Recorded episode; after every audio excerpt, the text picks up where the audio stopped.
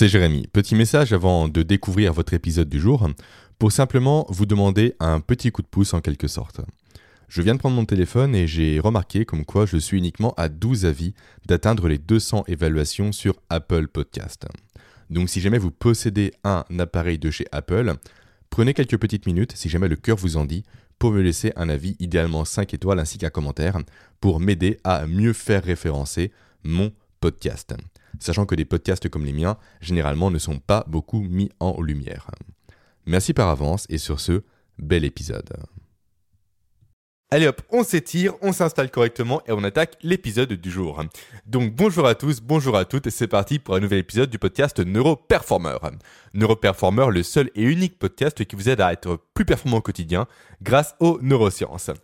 Alors, comme toujours, avant de commencer, trois petits rappels habituels. Le premier pour vous inviter à me laisser une note sur Apple Podcast, si jamais mon podcast vous intéresse et si mon travail vous apporte de la valeur semaine après semaine. Ensuite, deuxième rappel, tout simplement pour vous dire que vous pouvez encore dès à présent rejoindre gratuitement mon challenge sur 7 jours pour optimiser le fonctionnement de votre cerveau. Et enfin, troisième et dernier rappel, le petit nouveau qui s'ajoute à la liste des précédents, pour vous informer que si jamais euh, le podcast du jour vous intéresse en particulier, eh bien vous pouvez retrouver tout ce que j'ai dit dans ce podcast dans mes notes de podcast. Donc, je vous donne en fait un lien présent en description de cet épisode qui vous renvoie vers mon second cerveau, vers le lieu où je stocke toutes les notes que je prends par rapport aux différents sujets que je creuse en lien avec les neurosciences et avec la performance professionnelle. Donc, si l'épisode du jour vous intéresse ou si d'autres éléments vous intéressent, vous aurez tout simplement accès à tout mon cerveau directement via ce second lien présent en description. Et dans tous les cas, si jamais ce second cerveau vous paraît un peu complexe à décortiquer, je vous ai fait une vidéo d'introduction directement sur la page d'accueil pour comprendre comment l'utiliser efficacement pour en tirer le maximum de bénéfices et de valeur. Et tout ça est 100% gratuit. Alors de quoi allons-nous parler aujourd'hui? Eh bien, comme toujours depuis déjà quelques semaines, nous allons continuer de parler ensemble des biais cognitifs, de tous ces problèmes du cerveau, de tous ces bugs du cerveau, on va dire, qui fait que vous prenez, vous, potentiellement aujourd'hui, des mauvaises décisions qui vont vous impacter directement, négativement, dans votre carrière professionnelle. Après avoir vu l'origine des biais cognitifs, après avoir parlé également des biais du survivant, de l'effet de simple exposition, lequel on a vu également, on a vu le biais de euh, l'effet de primauté aussi et l'effet de récence. Aujourd'hui, nous allons parler du biais du cadrage. Peut-être que vous connaissez déjà ce biais, c'est l'un des plus connus, je crois. Alors, qu'est-ce que le biais de cadrage pour celles et ceux qui ne le connaissent pas? En fait, c'est un biais cognitif découvert par Daniel Kahneman, qui est donc l'inventeur du concept de système 1, système 2, dont j'ai parlé précédemment il y a quelques mois en arrière, quelques semaines en arrière, pardon. Donc c'est un biais en fait qui fait que notre cerveau va limiter notre perception d'un sujet en fonction du cadre qu'on va lui donner. Autrement dit, en fait, la formulation d'une question ou d'un problème va conditionner directement la réponse qui va en découler. Donc en fonction de comment on va aborder quelque chose, de comment on va cadrer un élément, un sujet, une question ou autre, notre réponse sera différente. Et ça, c'est très important à connaître pour mieux décider au quotidien et pour mieux un peu décrypter également euh, tout ce qui nous entoure jour après jour. Un exemple qui est assez parlant par rapport à ça, en fait, un jour, des marketeurs ont mené une expérience comme quoi, en fait, les emballages de viande hachée qui affichaient 75% de viande maigre se vendaient beaucoup mieux que ceux qui affichaient 25% de matière grasse. Alors qu'au final, les deux produits finis, donc la viande terminée, est exactement pareil. Les deux produits contiennent 75% de matière sèche et ensuite 25% de matière grasse. Mais quand on tourne de façon positive les choses, quand on met un cadre positif sur un élément, donc une viande qui est moins grasse, encore une fois selon la formulation donnée, eh bien ça va influencer le comportement des acheteurs. Et ça c'est très important à connaître. Et en fait, Daniel Kahneman a mis en évidence ce, ce biais au travers d'une expérience qui est assez connue, qui est assez célèbre, peut-être la connaissez-vous d'ailleurs, où en fait il a exposé deux groupes de sujets par rapport à un contexte euh, assez particulier qui risque de vous rappeler un peu un contexte actuel, un contexte d'une épidémie qui pouvait causer 600 morts au total dans une population. Et donc, au premier groupe évalué, il aura euh, imposé, on va dire, le choix entre deux options potentielles. L'option A, vous la choisissez. Il y a uniquement 200 personnes de sauver. Donc, ça fait 400 morts, 200 personnes de sauver. Ensuite, option B, on a 33% de chance cette fois-ci de sauver 600 personnes, mais 66% de risque de n'en sauver aucune. Sur le papier, les deux calculs mènent exactement au même résultat. 200 personnes sont sauvées à la fin. Sauf que dans les faits, 72% des personnes qui ont été évaluées ont choisi l'option numéro A. L'option numéro A, ça ne veut rien dire, l'option A tout simplement. Pourquoi Car à nouveau, elle était tournée comme étant plus positive que l'option B où on parlait de risque, cette fois-ci de tuer des gens. Donc ça c'est pour le premier groupe évalué. Ensuite, deuxième groupe, même contexte, même épidémie mondiale, même possibilité d'avoir des morts. Là cette fois-ci, deux options à nouveau. D'un côté option A, si on prend tel traitement, il y a 400 morts assurés sur les 600.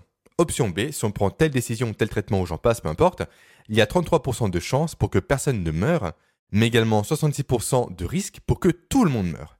Et à nouveau, c'est exactement la même chose. Au final, avec les calculs, on se retrouve avec 400 personnes mortes, d'un côté comme de l'autre, mais à nouveau, c'est l'option, on va dire, positive, donc l'option numéro B, cette fois-ci, où on parle de chance que des gens survivent, qui a été privilégiée à hauteur de 78% des personnes interrogées.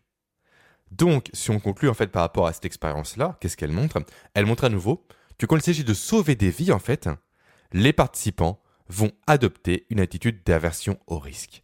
Autrement dit, ils ne vont strictement jamais chercher à avoir le moindre risque, la moindre possibilité qu'il y ait des morts sur le papier à cause d'eux. Ils vont uniquement choisir le fait de privilégier la survie des personnes lorsque c'est marqué noir sur blanc. Même si encore une fois dans les faits, les options présentées menaient constamment au même résultat. Voilà donc ce qu'est le biais de cadrage. Si on cadre positivement quelque chose, on va influencer l'action d'une personne.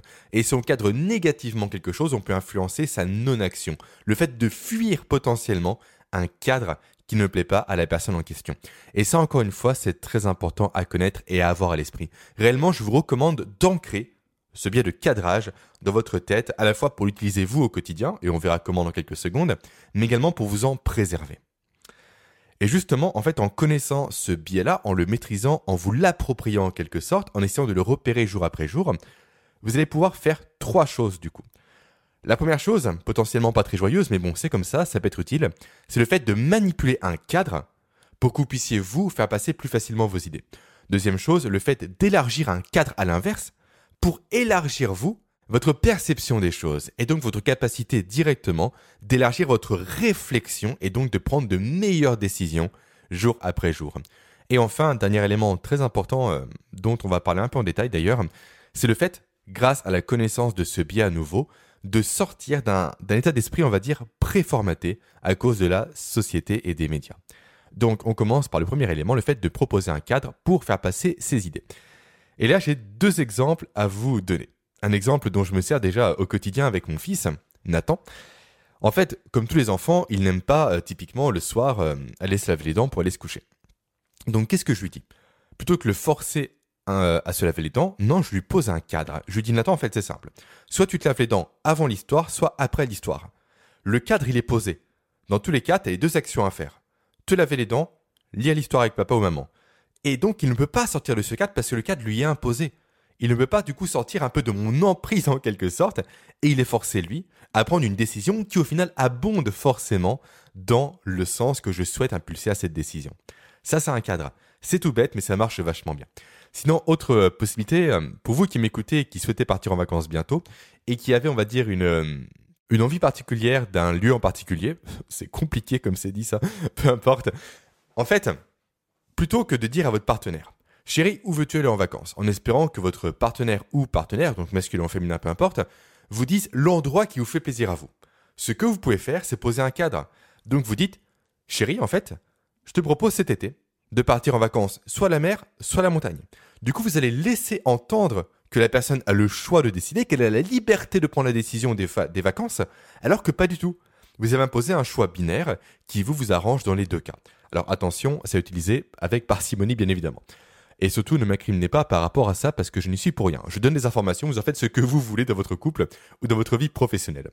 Donc ça, c'est pour le fait de manipuler un cadre pour euh, faire passer ses idées.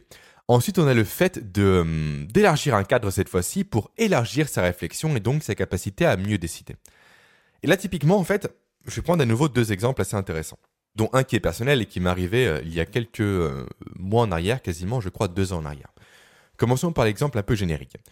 Aujourd'hui, euh, beaucoup de, personnes se plaignent de leur travail et euh, hésitent en fait entre, euh, entre démissionner avec le risque que ça peut comporter, ou le fait malheureusement de rester dans une entreprise qui ne leur plaît pas et donc subir jour après jour une pression, un stress et j'en passe. Et en fait, souvent ces personnes-là aussi ont une envie de potentiellement quitter leur job pour se lancer à leur compte. Mais à nouveau, c'est le stress et la peur de ne pas réussir à vivre en tant qu'entrepreneur qui peut les déranger. Donc là, en fait, quand on raisonne comme ça, on se pose un cadre. Le cadre de soit je pars de ma boîte et je prends des risques, potentiellement à cause de mon crédit, de mes enfants, de leurs études et j'en passe, soit je reste dans ma boîte et auquel cas malheureusement je serai triste à vie. Sauf que quand on casse ce cadre-là, on peut typiquement trouver d'autres solutions. Et une solution assez parlante, assez évidente, assez pratique, c'est le fait de quitter sa boîte, mais de continuer à bosser comme prestataire pour eux.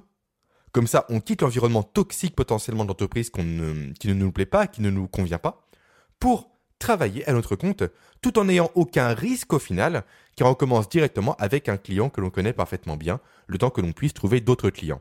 Donc, plutôt qu'avoir le raisonnement binaire que l'on s'impose euh, de façon préformatée, donc soit je quitte ma boîte et je prends des risques, soit je reste et je suis triste, on peut, en cassant ce cadre-là, en prenant de la hauteur par rapport à ce cadre-là, et on verra à la fin du podcast justement comment euh, prendre cette hauteur-là grâce à différentes techniques, donc on peut, grâce à ça, trouver une autre solution qui nous arrange et qui est bénéfique sur tous les aspects. Ensuite, deuxième euh, exemple cette fois-ci de l'élargissement d'un cadre pour euh, mieux réfléchir et mieux agir. En fait, à une époque, il y a maintenant du coup quasiment deux ans en arrière, je tournais ma formation neuroproductivité, la version 2 je crois, et je l'avais fait face cam, chose que je ne fais jamais pour mes programmes avancés, peu importe. Et du coup, j'avais tout installé chez moi avec un petit setup, la, caméra qui allait bien, euh, l'éclairage qui allait bien, j'en passe. Sauf que malheureusement, j'ai fait un faux geste et j'ai explosé ma caméra par terre en plein tournage. Et là, en fait, si jamais j'avais réfléchi à l'époque de façon, on va dire, euh, cadrée en quelque sorte, je me serais dit, il faut que je file dès à présent acheter une nouvelle caméra qui va me coûter 600 à 800 euros pour continuer mon tournage. Sauf que je me suis dit, en fait, non. Là, t'as pas le budget, ça ne sert à rien, réfléchis en dehors du cadre. Si jamais tu ne pouvais pas acheter de caméra, si jamais tu étais isolé chez toi, un dimanche on va dire, ce qui n'était pas le cas, mais je me suis imposé cette contrainte-là pour mieux réfléchir, qu'aurais-tu fait Jérémy? Eh bien ce que j'aurais fait, c'est que j'aurais pris mon téléphone portable. Et au final, c'est ce que j'ai fait. Et j'ai tourné toute ma formation au téléphone portable et c'était parfaitement efficace. À nouveau, j'ai quitté le cadre de base de appareil photo ou rien pour qu'est-ce que j'ai d'autre à disposition qui ne me coûterait aucun argent et que je pourrais utiliser pour pallier à ma caméra cassée. Voilà le bénéfice de sortir d'un cadre. Voilà le bénéfice d'élargir sa réflexion. Et enfin, euh, également, du coup, sortir d'un cadre, avoir en tout cas à l'esprit ce biais de cadrage, permet également de sortir d'un état d'esprit, on va dire, préformaté, comme j'ai dit précédemment. Donc typiquement, ce qu'il peut se passer, c'est qu'on peut se lever du matin du mauvais pied. On peut avoir un enfant qui a pleuré toute la nuit, comme c'était euh, encore mon cas la semaine dernière. On peut avoir des cas de, euh, de Covid, forcément, parce que ça perturbe tout. Hein. On peine malade et il y a 1000 cas contacts et du coup on reste enfermé chez soi pendant 6 mois. Bref, on peut avoir plusieurs éléments qui fait que l'on va commencer la journée de façon un peu compliquée. Ensuite, on peut se rendre au boulot et avoir euh, pas un accident, mais en tout cas frôler un accident. On peut se brûler avec son café, j'en passe. Tout ça avant 9h du matin. Et du coup, en fait, le problème, c'est que ce début de journée va cadrer la suite de la journée. Et en fait, donc, on va vivre à cause de ça, à cause du cadre négatif qu'on a vécu en début de matinée, un cadre négatif qui va donc s'élargir sur le reste du temps qui nous est donné. Et donc, à cause de, ça, à nouveau, je me perds un peu désolé, on va donc interpréter potentiellement les informations qui vont nous arriver en journée comme étant négatives. On va également potentiellement plus avoir tendance à s'énerver, à s'emporter, à, à perdre patience et j'en passe. Et donc, en apprenant à analyser ce cadre de base qui nous était imposé, on peut s'en extirper en prenant à nouveau de la hauteur et du recul pour justement ne pas être victime de ce dernier et pour aborder différemment la journée du tout début de matinée qui s'est mal passée. Et grâce à ça, en plus, effet bénéfique, on va sortir d'un cadre négatif pour intégrer un cadre positif qui, lui, va permettre d'élargir son champ des possibilités en accueillant plus euh, bénéfiquement, on va dire, tout ce que l'on va recevoir. Même une mauvaise nouvelle, avec un cadre positif, va être perçue comme étant une opportunité de corriger quelque chose. Alors que si on reste dans un cadre négatif qui nous est imposé potentiellement à cause d'une nuit compliquée, chaque nouvelle, bonne comme mauvaise, sera prise comme étant une mauvaise nouvelle et potentiellement comme étant une nouvelle dramatique qui peut littéralement flinguer notre journée et même notre semaine. Et au final, on s'enferme à cause de ça dans un carquois négatif, jour après jour, qui risque de ruiner notre performance, notre productivité, notre humeur, notre sommeil et j'en passe. D'où l'importance à nouveau de, de réussir à identifier les cadres qui nous sont imposés, qu'on s'impose nous-mêmes, pour s'en extraire quand ces derniers ne sont pas bénéfiques pour nous. Ensuite, comme tous les biais cognitifs, l'effet de cadrage est un peu utilisé à votre insu, euh, notamment euh, dans le marketing. Et là, en fait, je m'en sers même personnellement pour mes pages de vente de mes programmes avancés. Je vais être transparent avec vous, euh, je m'en sers personnellement, comme beaucoup de marketeurs. Si vous faites un tour sur mes pages de vente, vous voyez très généralement qu'il y a trois prix proposés. Il y a un prix standard, un prix version coaching, je crois, et un prix avec un coaching encore plus élaboré sur plusieurs mois. Et en fait, grâce à ça, je pose un cadre par rapport à mon produit. J'ai un prix standard, là je vous livre tout. Hein. Techniquement, je vous livre mes méthodes de marketing pour vous faire acheter plus de mes produits. Donc, euh, je donne tout. Je suis toujours transparent avec vous, comme dans chaque épisode. Et donc, en fait, en cadrant mon prix de base, typiquement un prix standard à 300 euros, avec un prix coaching à 1000 euros et un autre prix encore plus élevé à 1500 euros, automatiquement, je, vous fais percevoir plutôt pardon, le prix à 300 euros comme étant une belle opportunité à saisir. Et franchement, en termes de marketing, ça marche énormément. Cadrer un prix est très pertinent pour faire passer à l'action. Et euh, typiquement, c'est une expérience qui a été menée, je crois, par le New York Times à une époque, qui avait fait en sorte de proposer trois offres pour l'abonnement à son journal. Une offre 100% papier, une offre 100% numérique et une offre hybride, on va dire, papier et numérique. Et en fait, le truc, c'est que l'offre numérique de base, on va dire qu'elle était à 3 euros, celle 100% euh, papier était à 5 euros, et que l'offre numérique plus papier était à 5 euros également. Tout le monde a cru que c'était une erreur de leur part. Du coup, ils ont fait, on va dire, énormément de ventes à l'époque. Sauf que non, c'était un cadre. Ils ont cadré un prix psychologique. Ils ont fait en sorte que les gens pensent qu'il y avait une erreur alors que non, tout était maîtrisé de A à Z. Ensuite, avant de passer à la notion de comment éviter cet effet de cadrage, ce biais du cadrage pour vous, vous en extraire et pour donc élargir idéalement votre façon de penser au quotidien, je tiens à faire un aparté qui me tient plutôt à cœur c'est le lien entre biais de cadrage et la bien-pensance actuelle. Bien-pensance que je porte énormément dans mon cœur, bien évidemment. Hein. J'adore tous ces mouvements un peu euh, anti quelque chose plutôt que pro quelque chose. Aujourd'hui, c'est vous à quel point Comment dire C'est un sujet assez délicat, du coup, je vais essayer de, de bien, bien raisonner, de bien donner les mots que je veux donner. En fait, déjà, c'est fou de voir à quel point aujourd'hui sont médiatisés les violences d'extrême droite, alors qu'on ne parle strictement jamais des violences d'extrême gauche. Alors que ces dernières, pourtant, sont majoritaires, et ça c'est fou encore une fois. Là, je ne prends pas de, prise de parti politique, pas du tout, non. Mais juste encore une fois, il y a un focus fait sur l'extrême droite pour les diaboliser, alors que la gauche, elle, et même l'extrême gauche plutôt, pardon, est vue comme étant angélique. Alors que non. Alors que souvent tout ce qui est antifa, comme ils se qualifient eux-mêmes, donc on va dire les forces d'action d'extrême gauche, sont des casseurs, sont, se battent, créent des mouvements, cassent des boutiques, fracassent des vitrines et j'en passe. Mais ça, encore une fois, ce n'est pas montré. Parce que être d'extrême droite, c'est montré comme étant le mal par les journaux actuels. Donc forcément, tout ce qui est mal leur est rattaché, alors que la gauche, aujourd'hui, c'est merveilleux, c'est parfait. C'est le monde idéal dans lequel on devrait tous vivre. Alors que dans les faits, désolé, mais ce n'est pas trop le cas. Et également, si on poursuit un peu sur cette pente un peu glissante sur laquelle je me suis aventuré, mais peu importe. Je, porte mes convictions et je porte mon dialogue, et j'assume surtout. Euh, aujourd'hui, également, il n'y a jamais eu autant de fascistes sur Terre. En tout cas, d'après les journaux. C'est fou à quel point une personne qui n'a pas d'argument va s'amuser à poser un cadre fasciste sur son opposant. Grosso modo, une personne, on va dire, assez militante, rentre dans les arguments d'une personne qui est bien pensante. La personne bien pensante ne sait pas se défendre, automatiquement c'est oui, mais vous êtes fasciste. Bim, c'est un peu l'argument ad On met un cadre, la personne est fasciste, du coup on ne peut pas dialoguer avec elle, c'est une personne méchante, donc ça ne sert à rien que moi j'argumente, parce que j'ai pas d'argument, mais du coup, grâce à ça, je me sors potentiellement d'une incapacité que j'ai moi à répondre à un argument fondé qui m'est donné. Donc à nouveau, méfiez-vous un peu de tous ces mots valises que l'on va apposer sur des personnes pour uniquement les cadrer, pour uniquement en fait leur faire euh, leur mettre un poids sur les épaules d'une étiquette qu'ils n'ont pas forcément, mais qui est là pour justifier potentiellement le fait qu'on ne va pas leur répondre. On va cataloguer des gens, on va les cadrer à leur insu sur une image que eux ne veulent pas avoir et qu'ils n'ont pas de base, uniquement pour se dédouaner du fait de répondre à des arguments qui sont tangibles, solides, chiffrés et légitimes. Donc à nouveau, ne vous faites pas avoir par tous ces cadres que l'on peut vous imposer et que les médias également peuvent vous imposer. Voilà pour la partie un peu bien pensante parce que j'adore la bien pensante encore une fois. Allez maintenant voyons comment euh, éviter ce biais de cadrage. Voyons les 1, 2, 3, 4, 5, c'est ça, tac tac, 5 solutions que je peux vous proposer. À nouveau, tout est présent en description dans mon second cerveau. Vous ouvrez, euh, vous cliquez sur le lien, vous passez par le moteur de recherche qui est en haut à gauche, vous tapez pied de cadrage et vous tomberez automatiquement sur la petite note que j'ai prise à ce sujet où tout est listé. Donc, euh, je vous disais, tac tac, comment éviter ce biais? Donc, les cinq solutions. La première, c'est de ne pas réfléchir en termes de moyens, mais plus en termes de résultats. En effet, réfléchir en termes de résultats vous pose en fait un but à atteindre, peu importe les moyens à déployer pour atteindre ce but.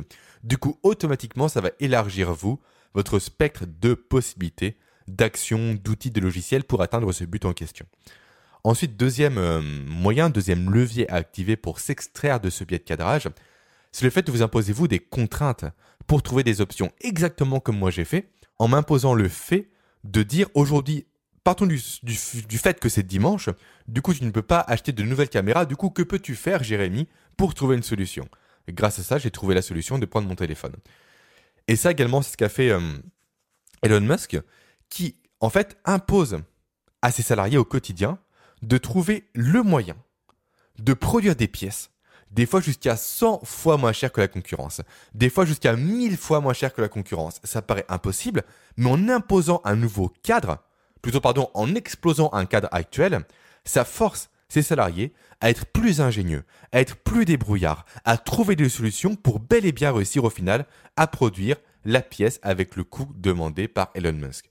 Et c'est exactement comme ça qu'Elon Musk peut aujourd'hui lancer une fusée sur Mars, euh, plutôt dans l'espace, pardon, Mars, ce n'est pas encore fait, pour un prix de 2 millions de dollars contre 2 milliards de dollars chez la NASA. 2 millions contre 2 milliards. Les chiffres ne sont pas peut-être sûrs à 100%, c'est ce que j'ai trouvé un peu sur la tête en faisant des recherches par rapport à, à ce podcast. Mais c'est juste fou en fait. En explosant un cadre de base qui était cette pièce doit coûter X milliers d'euros, en disant non, non, tu me l'as fait pour 100 fois moins cher, à quel point ça peut lancer des personnes dans leur créativité pour trouver des solutions beaucoup plus ingénieuses pour bel et bien diminuer les coûts. Et c'est ça, encore une fois, tout l'avantage que vous auriez, vous, à avoir ce biais de cadrage dans l'esprit pour le faire exploser un maximum pour être plus créatif au quotidien. Et quand on parle également de Elon Musk, autre élément euh, assez intéressant par rapport à ça, duquel va découler une nouvelle stratégie, le fait de s'autoriser des réponses farfelues. En effet, souvent, on est trop limité par rapport à des choses qui sont un peu dogmatiques, qui sont un peu trop, on va dire, euh, normales, notamment quand on réfléchit par rapport à des solutions. Ouais, mais du coup, imaginez qu'Elon Musk s'était dit à l'époque, euh, ok, comme la NASA, je ne comprends pas, euh, je ne vois pas plutôt pardon l'intérêt de chercher à récupérer mes fusées. Parce qu'effectivement, la NASA, quand on envoie une fusée dans l'espace, ce qu'elle fait, c'est qu'elle va laisser la fusée mourir dans l'espace, se dégénérer, se dégrader, et ne jamais la récupérer, ce qui a un coût juste faramineux. Et du coup, Musk s'est dit, mais si moi, avec euh, SpaceX, SpaceX, pardon, sur la prononce américaine, je faisais réatterrir mes fusées. Mais ça, c'est une, euh, dire, un axe, une question, une logique qui n'a aucun sens. Mais pourtant, en s'autorisant cette réponse farfelue, il a pu réussir à faire ratterrir ses fusées. Et ça, c'est dingue. Donc à nouveau, sortir un peu du cadre de la logique habituelle pour s'autoriser à penser n'importe comment peut faire émerger parfois, pas à coup sûr bien évidemment, des réponses, des solutions, des actions, des méthodes qui vont être ingénieuses et qui peuvent révolutionner littéralement votre entreprise, votre productivité ou encore votre façon de penser. Et pour mener à bien ce type d'action-là, ce que je vous conseille de faire, c'est d'employer le brainstorming, si jamais vous êtes manager d'entreprise ou chef d'entreprise, pour dire à vos salariés ou collaborateurs, grosso modo, allez-y. Vous avez carte blanche en termes de prix, en termes de temps, en termes de moyens, peu importe. Donnez-moi toutes les solutions possibles pour répondre au problème Z. Et là, notez, notez, notez. Et peut-être parmi tout ça, il y aura des choses vraiment intelligentes à mettre en place.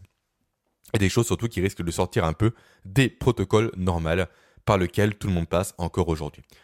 Ensuite, autre euh, méthode intelligente pour euh, essayer de sortir un peu du carquois, de ce cadre, de ce coffre du biais de cadrage, c'est le fait de réfléchir par analogie.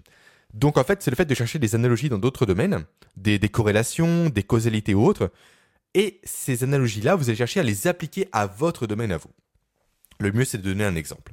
Et là, je vais vous parler rapidement de euh, Laszlo Joseph Biro, désolé pour euh, l'accent ou la prononciation, je ne sais pas trop comment ça se prononce, peu importe, cette personne, appelons-la euh, Joseph, a été en fait l'inventeur du euh, stylo à billes. Et du coup, comment a-t-il créé le stylo à billes? En fait, déjà de base, c'est un, type qui en avait marre que son stylo à plume bave sur ses feuilles. Et donc, il voulait trouver une encre qui sèche beaucoup plus vite, qu'il a trouvé donc du côté de l'imprimerie. Mais après, il s'est dit, ok, l'encre, comment on peut l'utiliser?